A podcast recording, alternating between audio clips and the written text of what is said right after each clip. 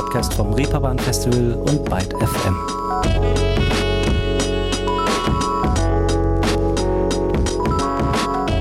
Einen wunderschönen Tag zusammen. Willkommen zu einer neuen Ausgabe Ruhestörung an diesem 1. Juli und somit mehr oder weniger haargenau in der Mitte diesen Jahres. 182 Tage haben wir heute Abend dann hinter uns, 183 noch vor uns, bevor wir den Kalender abhängen und einen neuen vollkritzeln dürfen. Diese überaus interessante Randnotiz hat natürlich rein gar nichts mit dem heutigen Thema der Folge zu tun.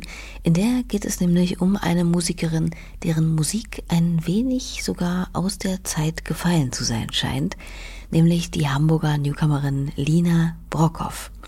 Sie hat vergangene Woche mit ihrer Band ihre Debüt-EP Sharks veröffentlicht und kurz zuvor habe ich mich mit ihr zusammengezoomt, um sie ein bisschen besser kennenzulernen und natürlich sie euch auch heute vorstellen zu können. Und bevor es hier losgeht, sei noch fix gesagt, dass ihr diesem Podcast, aber auch den hier geladenen KünstlerInnen einen großen Gefallen tut, wenn ihr Ruhestörung abonniert meinetwegen auch gern mit Herz-Emojis kommentiert oder selbstredend einfach weiterempfehlt. Denn dann gibt's mehr Aufmerksamkeit und mehr wohlverdiente Reichweite. Merci dafür und nun hören wir uns gleich mal einen neuen Song an, der sich auf besagter taufrischer EP namens Sharks befindet. Ever Since We Met heißt er und klingt wie folgt. Your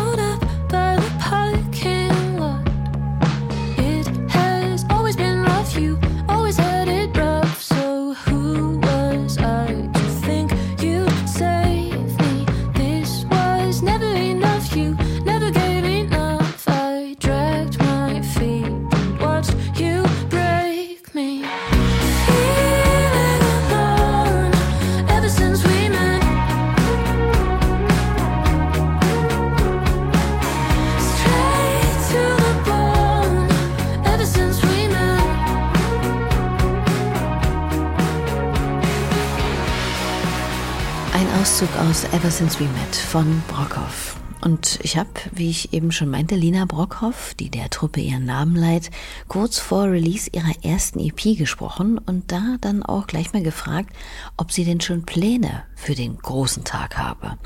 Denn, naja, so eine Debüt-EP, das ist ja schon irgendwie etwas Besonderes. Ähm, ja, wir feiern sogar heute Abend schon so ein bisschen rein ähm, mit meinem Produzenten und ähm, ein paar Freunden treffen wir uns hier in Hamburg äh, beim Studio und werden Pizza machen und dann irgendwie vielleicht noch in eine Bar ziehen. Aber in so einer ganz gemütlichen Runde. Ein paar Leute aus dem Team sind da und ähm, ja, ich glaube, das wird ganz, ganz nett. Und morgen dann einfach super entspannt. Ähm, ja, den Tag verbringen. Keine, keine riesen Partys oder so geplant. Muss ja auch nicht klang ja trotzdem nach einem netten Vorhaben.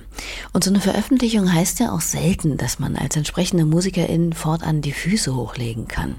Meistens folgt da ja noch eine ganze Menge Zeug, um das man sich kümmern muss, beziehungsweise dass es zu erledigen gilt. Wie zum Beispiel, gerade wenn man pünktlich zur Saison released, Konzerte spielen. Ich weiß nicht, wie es bei euch so ist, aber ich war mittlerweile nun schon auf so einigen Konzerten, von denen sich viele draußen und mit beachtlicher Zuschauerinnenzahl abgespielt haben. Und ich fand es wirklich verrückt, was für ein eigentümlich, naja, gerührt nostalgisches Gefühl da zuweilen in mir aufstieg, weil ich eben wirklich dachte, Mensch, ey, das ist ja wirklich wie früher. Ich habe Lina mal gefragt, wie ihre Konzertbilanz für dieses Jahr bisher so aussieht. Ja, ähm, voll. Ich habe schon echt richtig coole Konzerte dieses Jahr ähm, erlebt. Ich war zum Beispiel bei Pine Grove hier in Hamburg im Hafenklang. Ich glaube, das war tatsächlich auch eines der besten Konzerte, auf denen ich je war. Das war so krass und ähm, der Freund, mit dem ich dort war, und wir haben halt, also wir haben beide einfach das komplette Konzert nicht gesprochen, was ja auch irgendwie super untypisch ist. Manchmal, ja, weiß ich nicht, quatscht man ja doch mal vielleicht zwischendurch ganz kurz oder tauscht sich kurz aus, so wie man es irgendwie findet oder ähm, weiß ich nicht, was der Drummer gerade macht oder solche Sachen. Und wir haben wirklich kein Wort geredet und einfach nur, als das Konzert vorbei war, es ging auch echt super lang, ähm, nur so beide irgendwie angeguckt und waren beide super baff, äh, weil es war so berührend und richtig, richtig gut einfach. Also das war das beste Konzert dieses Jahr. Und ich war auf dem Snail Mail Konzert ähm, neulich, was auch richtig cool war hier in Hamburg. Und ähm, was habe ich mir noch angesehen? Das waren auf jeden Fall so die zwei Highlights dieses Jahr bisher. Giant Rooks habe ich gesehen, auch in der Sporthalle. Das war halt nochmal irgendwie eine ganz andere Nummer, weil es natürlich so ein Riesenkonzert war. Ähm, das war auch das erste Konzert, glaube ich, auf dem ich so, also das erste größere Konzert, auf dem ich seit längerem war. Und es war schon krass, mit so einer riesen Menschenmasse da irgendwie zu stehen. Also es, ähm, sehr verrückt. Und ein sehr verrücktes Gefühl bezüglich riesen Menschenmassen hatte Lina Brockhoff nicht nur als Konzertbesucherin in letzter Zeit, sondern auch als im Zentrum der Aufmerksamkeit stehende sozusagen, denn sie sprang spontan kürzlich für einen Ausfall im Line-up des Temple of Sounds Festival in Berlin ein und stand dann da plötzlich mal vor der größten Crowd ihrer bisherigen jungen Karriere. Das war sehr verrückt. Ähm, das war ja auch, wir sind ja spontan eingesprungen ähm, für Faye Webster auf dem Templehof Sounds. Und ich glaube, ich war noch nie so aufgeregt in meinem Leben. es ist auch gut, dass es spontan war, weil so hatte ich nur zwei Tage keinen Schlaf. ähm, ja, das war eine mega krasse Erfahrung, einfach mal auf so einer großen Bühne zu stehen und vor so vielen Leuten zu spielen. Ähm, es hat aber mega viel Spaß gemacht. Ähm, und ja, wir hatten eine richtig gute Zeit und ist auch alles glatt gelaufen. Ähm, also ja, es war eine, eine coole Erfahrung und vor allem auch, ich hätte noch viel lieber, weil so viele meiner Idole halt auf dem Festival auch gespielt haben, also wie Big Thief und Fontaines DC und so. Ähm, ich habe die leider alle nicht so richtig mitbekommen, weil man ja dann doch mit Soundcheck und Aufregung und, äh, und so weiter irgendwie noch zu, um den Gig herum zu tun hat. Äh, das ist ein bisschen schade, aber ähm, es war ein verrücktes Gefühl auf jeden Fall mit äh, solchen Bands, die ich schon länger, zu denen ich so doll äh, hinaufschaue, ähm, dann auf einmal auf dem Festival zu spielen und irgendwie sich die Bühne zu teilen. Das kann ich mir gut vorstellen. Überlegt euch das mal. Da macht ihr mit eurer Band gerade mal vor ein paar Monaten eure Debütsingle fertig und veröffentlicht die. Und plötzlich steht ihr wenig später vor, ja, keine Ahnung, 30.000 ZuschauerInnen auf einer kann sowas immer nicht gut schätzen, vielleicht 20, 25 Meter langen Bühne und sucht vermutlich erstmal eure Bandkollegin. Da muss man sich vor dem ersten Riff doch sicher auch erstmal kneifen.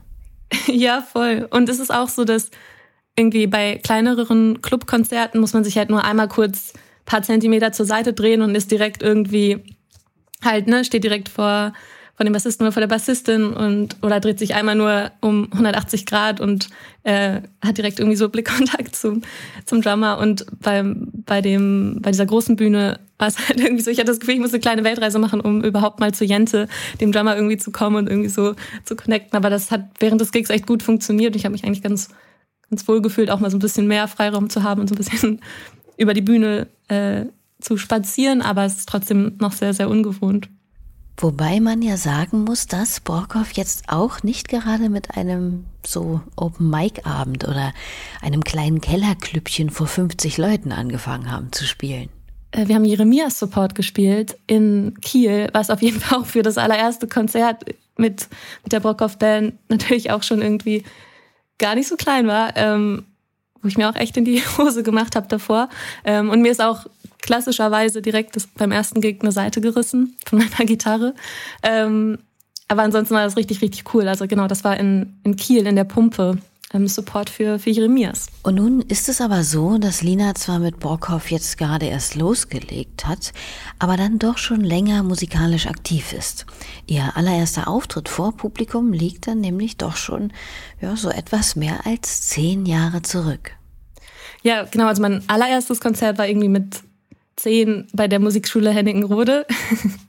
nee, und ich habe vor, ähm, bevor ich angefangen habe ähm, mit ja, Brockhoff, irgendwie auch Solo-Musik gemacht unter meinem äh, normalen Namen, also was, normalen Namen, unter meinem äh, vollen Namen, Lina Brockhoff, ähm, so Singer-Songwriter-Sachen und war sehr viel Solo unterwegs, ähm, aber nie so richtig mit Band. Also das sind jetzt gerade so die ersten Erfahrungen mit, mit einer Live-Band. Tja, und es gibt ja so Menschen, die sind, wenn man so will, schon von Beginn an total bühnenverliebt. Die nutzen jede Chance auf Familienfeiern mit, weiß ich nicht, fünf Jahren Zaubershows vorzuführen, ihre Skills auf der Melodika zu zeigen oder die selbst ausgedachte Choreo zur Lieblingsmusik zu tanzen. Das sind dann vielleicht auch die, die sich später mal freiwillig melden, KlassensprecherInnen zu werden oder sich auf jeden Gedichtvortrag vor der ganzen Klasse freuen. Und dann gibt es aber auch Leute wie Lina, die erstaunlicherweise nie besonders das Rampenlicht suchte. Ja, also ich war auf jeden Fall, ist nicht so, dass ich schon immer ein, ja, ein Bühnentyp war. Ähm, damals, also als ich ja, angefangen habe, auch so Musik zu machen und auch angefangen habe, meine eigenen Songs zu schreiben, das war auf jeden Fall eine Riesenüberwindung, damit erstmal sich auf die Bühne zu stellen. Und also ganz am Anfang mochte ich das auch überhaupt nicht so gerne. Also habe ich irgendwie lieber eher still in meinem Zimmer Musik gemacht und gar nicht irgendwie so den super dollen Drang gehabt, irgendwie mich bei sämtlichen, weiß ich nicht, Contests anzumelden und ähm, Open Mics oder was nicht alles. Also das brauchte schon am Anfang sehr viel Überwindung.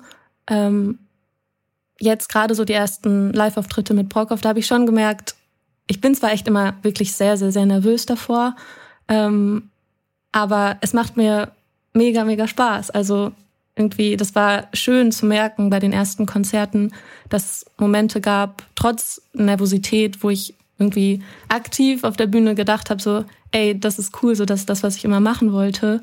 Ähm, und da war ich selber so ein bisschen fast ja, wie so ein bisschen erleichtert, dass ich das auch dann so sehe.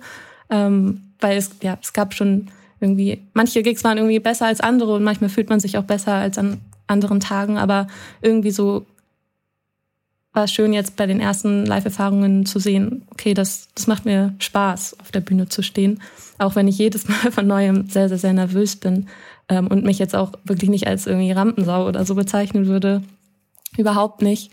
Aber ähm, es ist einfach so cool, direkte Reaktionen zu bekommen auf, auf die Songs und auf die Musik. Das ist einfach nochmal was ganz anderes, als ja, sich im Studio irgendwie einzuschließen und wochenlang an den Produktionen zu arbeiten ähm, und dann zwischendurch irgendwie mal Leuten zu zeigen und zu schicken und irgendwie an Details rumzu ähm, ja, werkeln. äh, wenn man halt irgendwie live auf der Bühne steht, bekommt man so direkt Rückmeldung vom Publikum und das ist irgendwie voll schön.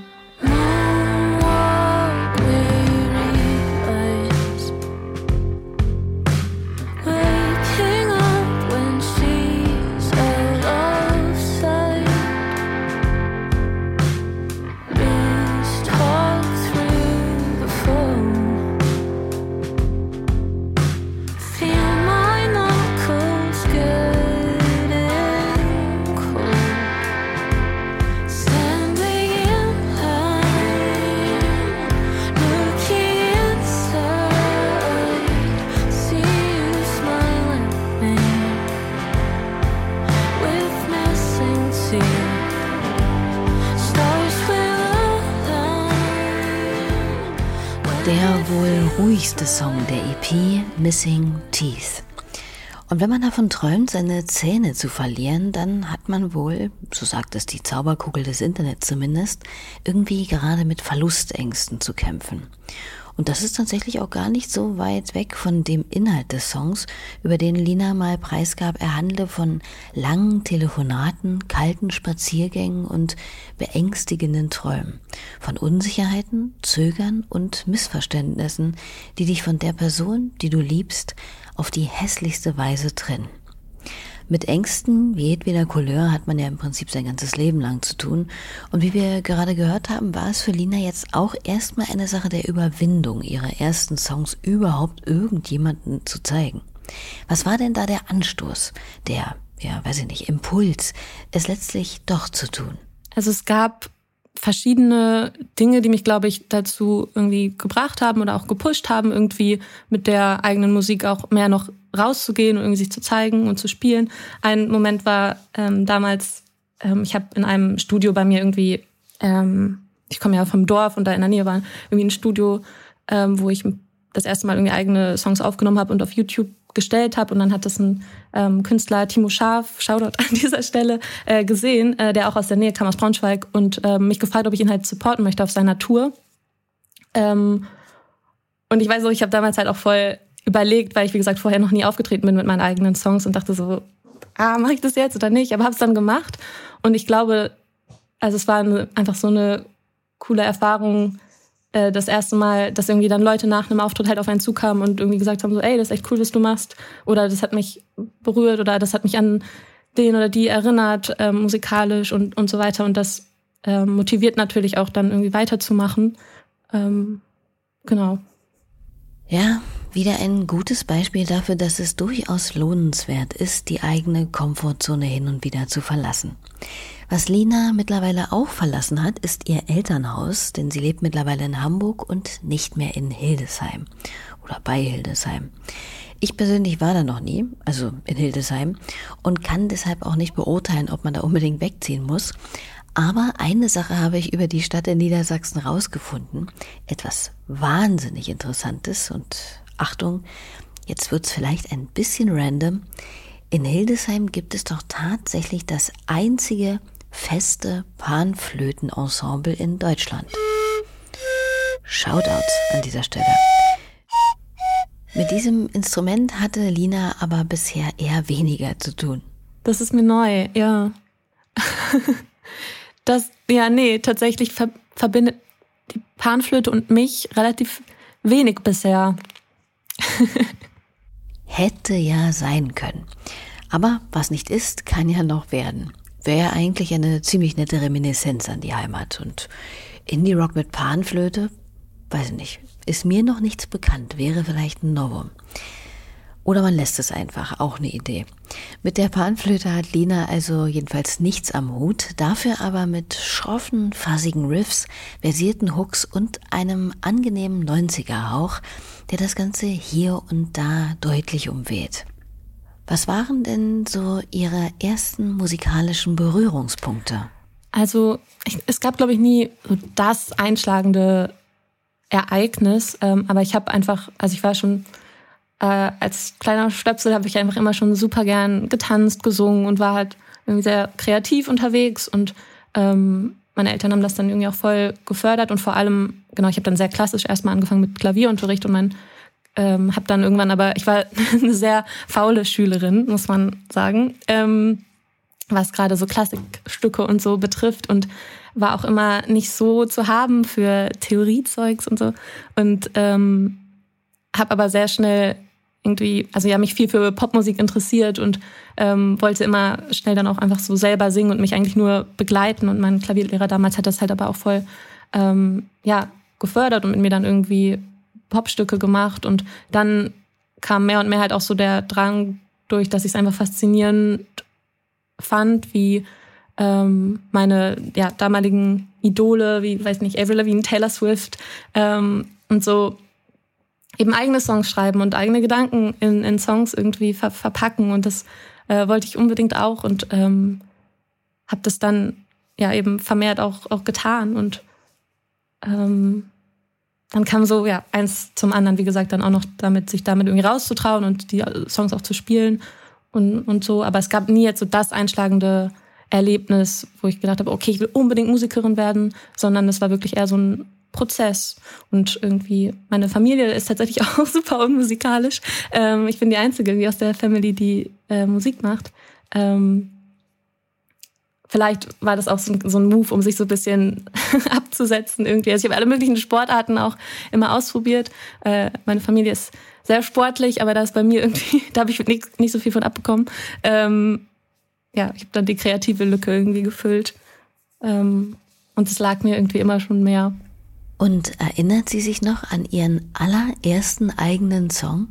Ähm, ich habe schon angefangen, so mit zwölf äh, mit meiner besten Freundin Nina äh, zusammen Songs zu schreiben auf Englisch, obwohl wir natürlich irgendwie gerade mal ein Jahr Englisch in der Schule hatten und es ist super lustig, ähm, die jetzt auch noch zu hören. Es gibt auf jeden Fall auch noch Aufnahmen, ähm, die sie mir auch neulich erst wieder geschickt hat. Ich muss gerade ganz kurz überlegen, wie der äh, eine Song hieß.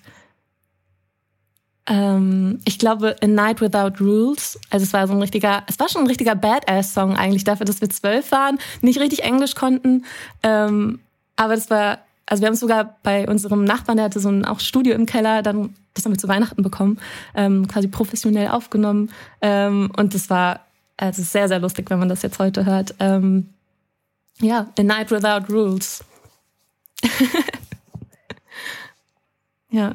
Wir haben auch so ein Cover-Shooting dann gemacht, wo wir uns so Rücken an Rücken und mit verschränkten Armen und so hingestellt haben vor unsere Garagenwand. Das war schon stark. Auf jeden Fall. Zu gern hätte ich das mal gehört, aber wer weiß, vielleicht landet dieser Song ja irgendwann auch mal auf einer B-Seite oder als Hidden Track auf einer Platte von Brockhoff. Nach diesem vielversprechenden Anfang also war sie auf jeden Fall für die Musik angezündet. Allerdings war da ja vorerst noch die Schule. Und dann? Wie waren die Pläne von Lina nach dem Abi? Gleich die Gitarre schnappen und allen hochgezogenen Augenbrauen zum Trotz die Musikerinnenkarriere anstreben? Oder gab es da noch eine vermeintlich vernünftigere Variante erstmal? Ähm, ich war auf jeden Fall nach, nach der Schule erstmal kom komplett verwirrt. Also ich wusste auf jeden Fall, dass ich Musik gerne machen möchte und auch weitermachen möchte und auch professionell machen möchte. Und ich habe auch während des während der Abi-Zeit schon sehr viel eben live gespielt.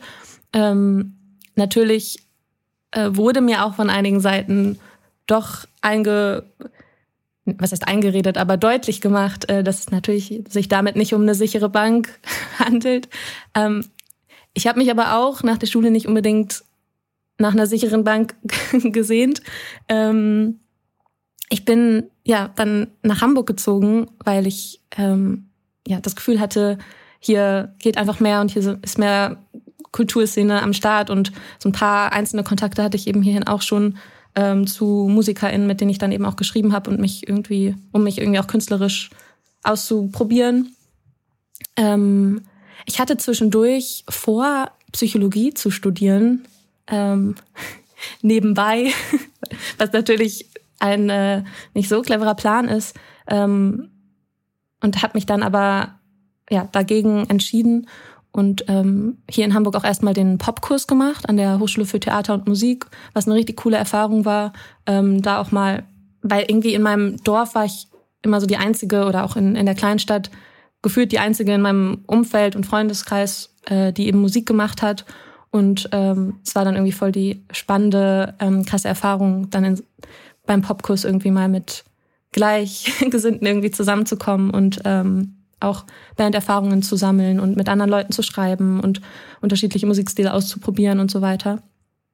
Ähm, und das hat mich aber auch alles nur noch mehr bestärkt in dem Wunsch, äh, ja, Musik zu machen, ähm, auch ja, professionell und genau, habe dann hier einfach viel rumprobiert und dann ja auch jetzt irgendwie meinen mein Stil gefunden, dann relativ schnell und äh, ja.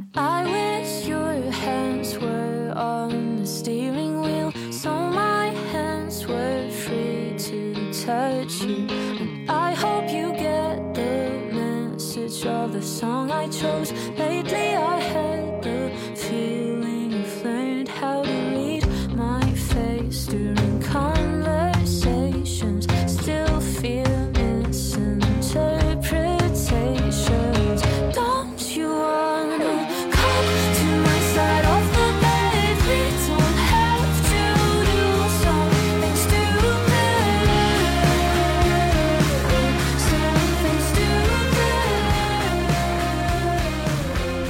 Debütsingle von Brockhoff Second Floor, über den man bei Reviews immer wieder über ein Wort stolpert, habe ich gemerkt, nämlich Nervenkitzel.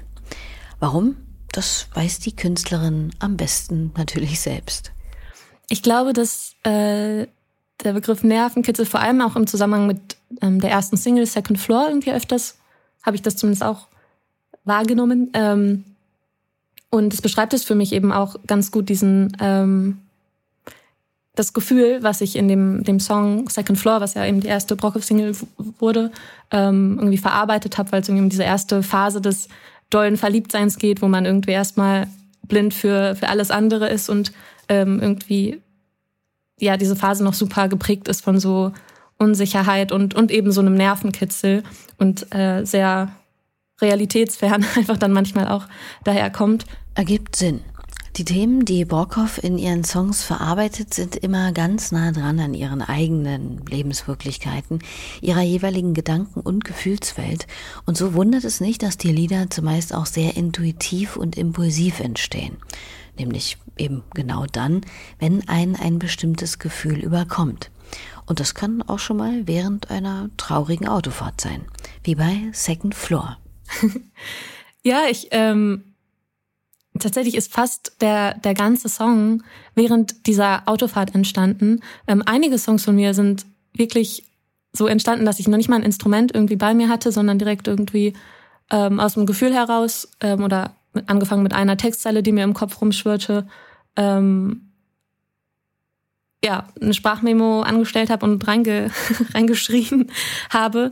Ähm, irgendwie direkt mit einer Melodie, die ich dazu im Kopf hatte. Und so war das eben auch bei, bei Second Floor. Also es war, ähm, ich hatte ein bisschen Liebeskummer und äh, wie das da manchmal so ist, wenn man die Landschaft an einem vorbeizieht und ähm, also ich werde schon öfters beim Autofahren, glaube ich, sentimental, ähm, kam, kam es irgendwie einfach so dann aus mir heraus, ähm, kamen so die ersten Ideen von, von diesem Song und dann ähm, entstanden halt so mehrere Stückchen Sprachmemos, äh, die letztendlich dann am Ende den, den Song gebildet haben. Und ich weiß auch noch, wie ich mich dann eben irgendwie ein, zwei Tage später zu Hause dann, als ich endlich ein Instrument auch zur Hand hatte, ähm, erstmal hinsetzen musste und überhaupt, ähm, wie ich ja vorhin schon meinte, irgendwie Theorie ist gar nicht so mein, mein Ding, musste ich mir erstmal halt die Akkorde rausprokeln, was ich da überhaupt, ne, zu dem, was ich dort irgendwie reingesungen habe.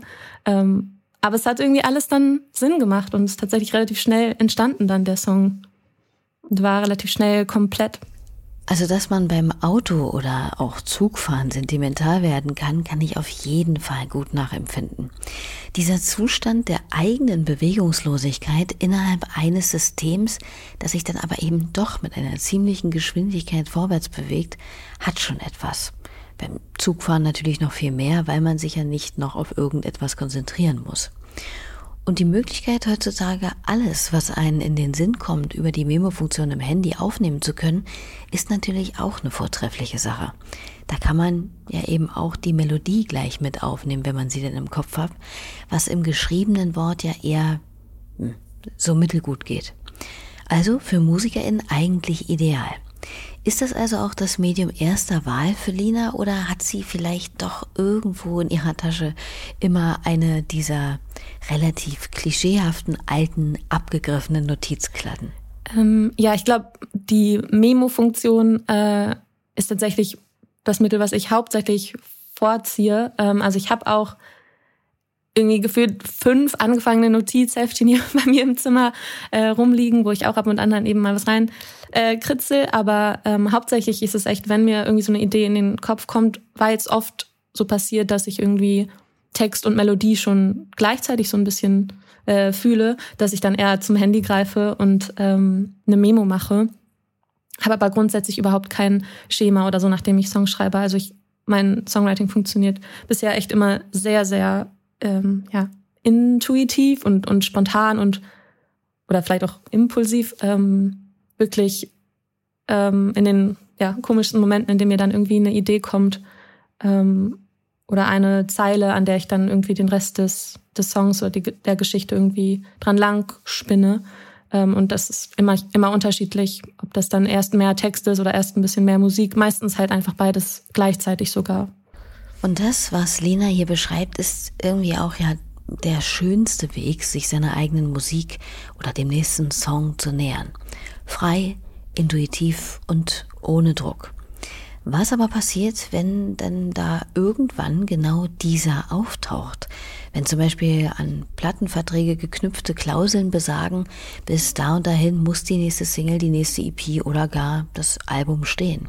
Kann sie sich überhaupt vorstellen, so zu arbeiten? Ja, tatsächlich kann ich mir das nicht so gut vorstellen. Also das ist schon was, was mich ultra doll stressen würde. Ähm, und bisher war es aber irgendwie immer so, dass, also jetzt auch, ne, nach der EP irgendwie sind trotzdem irgendwie in letzter Zeit und auch schon während der Zeit, als ich die Songs geschrieben habe, die jetzt auf der ähm, jetzigen Sharks EP sind, noch weitere Songs entstanden. Und irgendwie ist das für mich auch ein gutes Gefühl, sich so ein bisschen darauf auch ausruhen zu können, dass da irgendwie noch weitere Songs schon irgendwie im Petto sind, weil mit so einem Druck könnte ich, glaube ich, nicht so super gut umgehen tatsächlich. Also ich habe das auch gemerkt irgendwie in manchen Songwriting-Sessions oder auch beim, beim Popkurs, dass mich das schon eher stresst, irgendwie so unter Zeitdruck ähm, auf, auf Krampf irgendwie Songs zu schreiben. Das lag mir bisher noch nicht so richtig gut. Also weil es einfach bei mir eher intuitiv so äh, herauskommt, äh, die, die Songs. Ja. So wie auch der nächste, den ich hier mal anspielen möchte. Denn der entstand wohl nach einem gelinde gesagt ziemlich verpatzten Abend nach einer schlechten Party, die aufgrund ziemlich unangenehmer Leute eher extrem fürchterliche Laune und Gefühle nach sich zog, als irgendwie feierlichen Freudentaumel zu verursachen.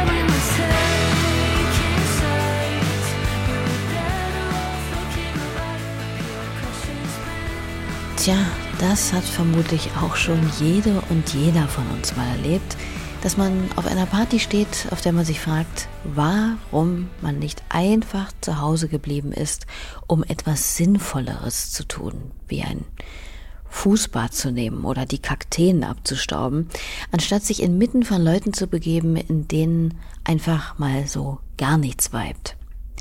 Aber glaubt Lina, dass dieses Darstellen wollen, dieser Drang danach, sich auf Biegen und Brechen zu profilieren und ja, von irgendeiner Seite zu zeigen, ein Problem ihrer Generation ist, wenn man es so sagen kann? Vielleicht auch ein Auswuchs der ganzen Social Media Selbstdarstellerei?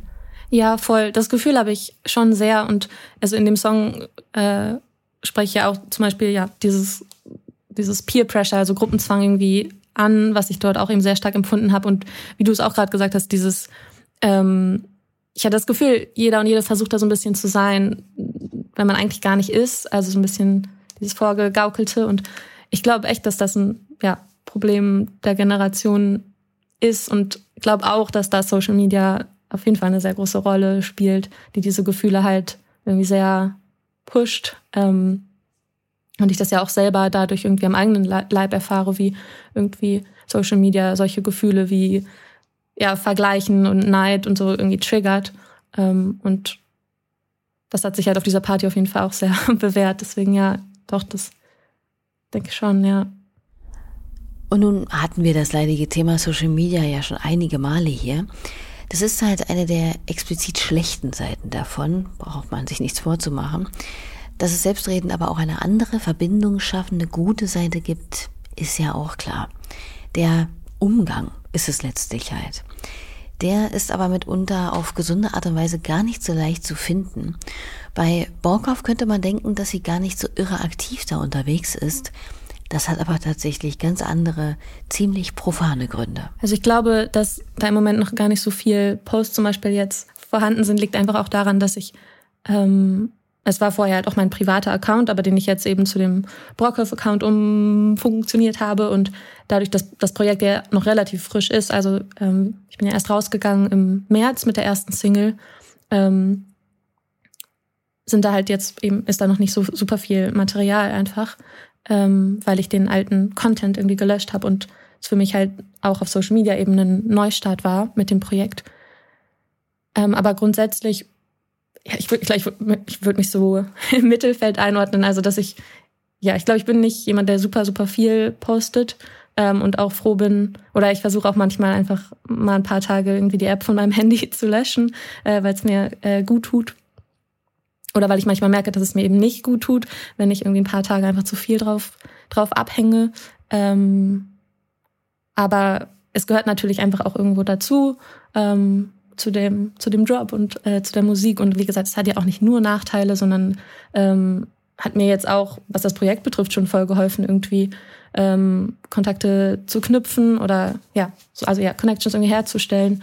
Ähm, ich habe zum Beispiel gestern irgendwie so einen Post gemacht, wir wollen unbedingt noch Merch haben. Da habe ich einfach mal eine Story gemacht und gefragt, äh, wer vielleicht Bock hätte. Und da haben sich halt gleich super coole Leute irgendwie gemeldet. Und das ist natürlich einfach auch eine mega Möglichkeit. Ähm, aber ich glaube, man muss da einfach einen gesunden Mittelweg finden, wo ich auch immer noch am rausfinden bin, was für mich der gesunde Mittelweg ist. Ähm, aber ja.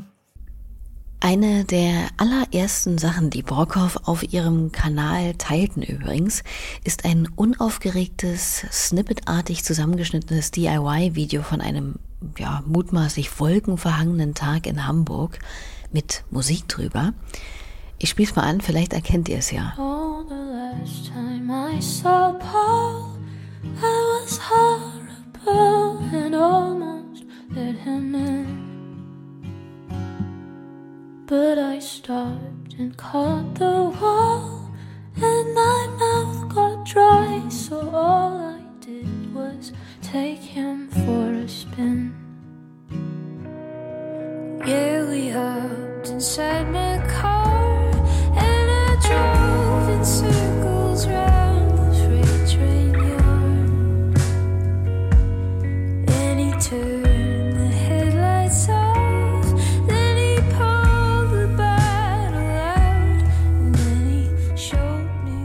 Eine der weiblichen Indie-Größen aktuell schlechthin, Adrian Lenker mit Big Thief, hier zusammengemorft mit Brockhoffs schöner Coverversion. Und auch hier wieder toll, dass es endlich mehr nicht rein cis-männliche musikalische Identifikationsfiguren gibt und eben nicht nur Patti Smith oder meinetwegen die Riot Girl Bewegung für junge Musikerinnen herhalten müssen. Das findet auch Lina. Auf jeden Fall, ja, das denke ich das denke ich ganz, ganz doll. Und auch ganz viele meiner äh, größten Vorbilder sind eben äh, auch weiblich, würde ich behaupten. Also auch so Haim zum Beispiel haben mich voll inspiriert oder finde ich einfach super ähm, lässig. Ja, Big Thief oder Wolf Alice, wo ja auch ähm, ja, Frauen am, am Start sind. Ähm, und doch, das, das macht, glaube ich, sehr viel aus. Und ich glaube, das ist gut und wichtig und passiert aber auch gerade, dass sich da was ändert, ähm, dass es eben für die jüngeren Generationen ähm, ja, viel mehr Vorbilder gibt und man es einfach häufiger sieht, weil es jetzt irgendwie mehr wahrgenommen wird und auch mehr darauf geachtet wird, dass beispielsweise auf äh, Festivals da mehr ein Gleichgewicht herrscht. Ähm, und natürlich ist da auch irgendwie noch Luft nach oben, gerade bei so Mainstream-Festivals. Aber ähm, ja, es passiert da auf jeden Fall gerade was und das ähm, merke merk ich auf jeden Fall auch, genau, dass es einfach viel mehr Vorbilder ähm, der weiblichen Form gibt auch in der Indie-Rock-Szene vor allem und nicht nur in der Pop-Szene, wo es ja vielleicht ein bisschen mehr schon auch vorher vorhanden war. Und ich glaube, so in meinen Teenie-Jahren hatte ich auch eher weibliche Vorbilder. Das sind natürlich so Taylor Swift, Selena Gomez, ähm, Hannah Montana und so weiter. Ähm, das ja natürlich auch sehr so die, die Pop-Szene, aber dann irgendwie mehr und mehr auch irgendwie in der Indie-Rock-Szene zu sehen, dass da eben genauso geht, dass auch äh, sehr viele Frauen am Start sind. Ähm, war, glaube ich, gut und wichtig. Also als ich angefangen habe, mich mehr eben für so ja, Rockmusik oder auch Indie-Rock zu interessieren, waren es eben auch Phoebe Bridgers oder Snail Mail, Soccer Mummy, die mich da so reingezogen haben oder mich am meisten inspiriert haben. Und es ist auch schön zu sehen, dass sich das jetzt eben auch vielleicht ein bisschen auf den deutschen Musikmarkt irgendwie überträgt und seine Wirkung hat.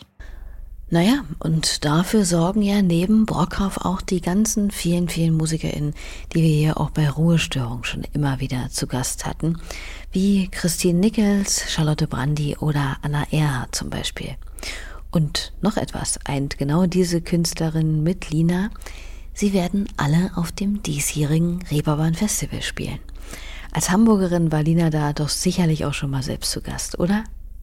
Ja, ich war ähm, ich bin vor drei Jahren hier nach Hamburg gezogen ähm, und ich war die letzten zwei Jahre war ich auf jeden Fall am Start. Ich habe auch das erste Jahr direkt äh, an der Reeperbahn gewohnt, äh, also ich war direkt an der an der Quelle und ähm, genau habe aber quasi damit ja die zwei Pandemiejahre mitgenommen. Also ich war noch nie auf dem Reeperbahn Festival, wie es quasi unter normalen Umständen stattgefunden hat, aber ähm, habe sehr genossen die letzten zwei Jahre, ähm, fand es immer super cool und ich freue mich mega mega doll äh, dieses Jahr da spielen zu können. Ähm, ja, das ist mega. Und hat sie denn vielleicht aber auch schon mal einen Blick aufs aktuelle Line-up geworfen? Ich meine, klar, wie wir vorhin schon erfahren haben, ist man ja selbst immer schon ziemlich busy, wenn man da auftritt. Aber vielleicht gibt es ja auch noch etwas Zeit, den oder die ein oder andere Künstlerin auszuchecken.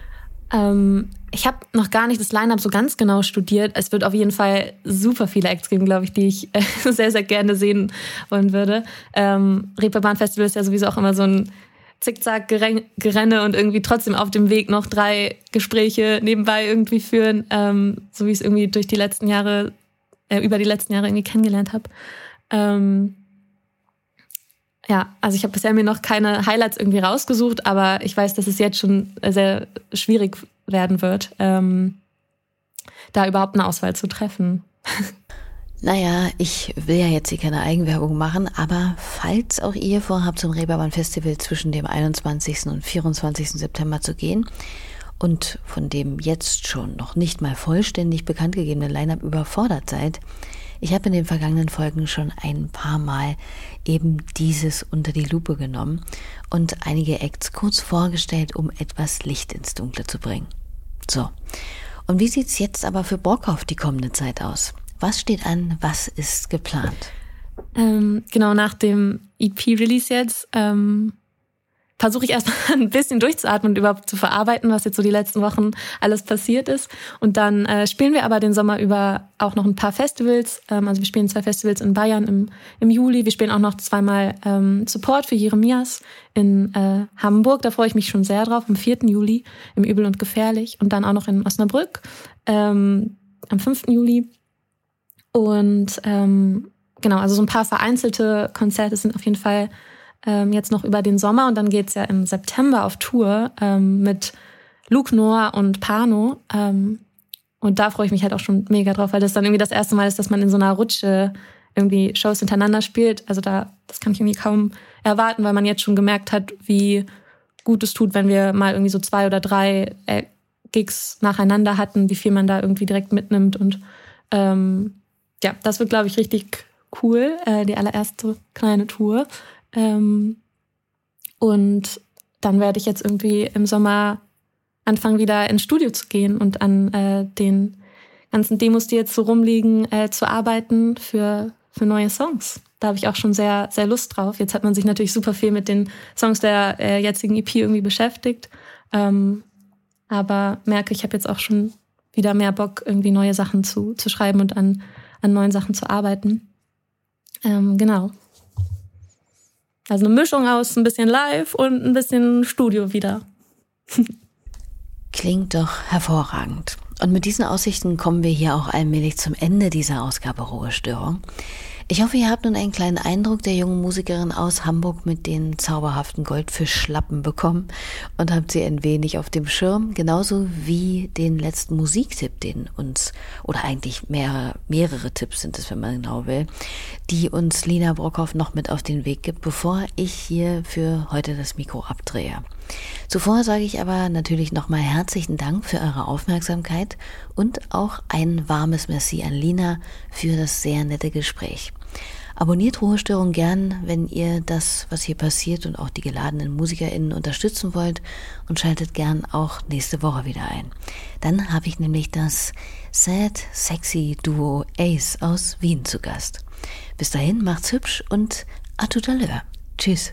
Ähm, auf jeden Fall ist immer so schwer, sich dafür ähm, für bestimmte Sachen zu entscheiden. Aber ich kann gern, also gerade ähm, eine Band, die ich jetzt irgendwie die Tage für mich entdeckt habe, äh, durch einen Tipp äh, von einer Freundin, ist Mama ähm, aus den USA, glaube ich.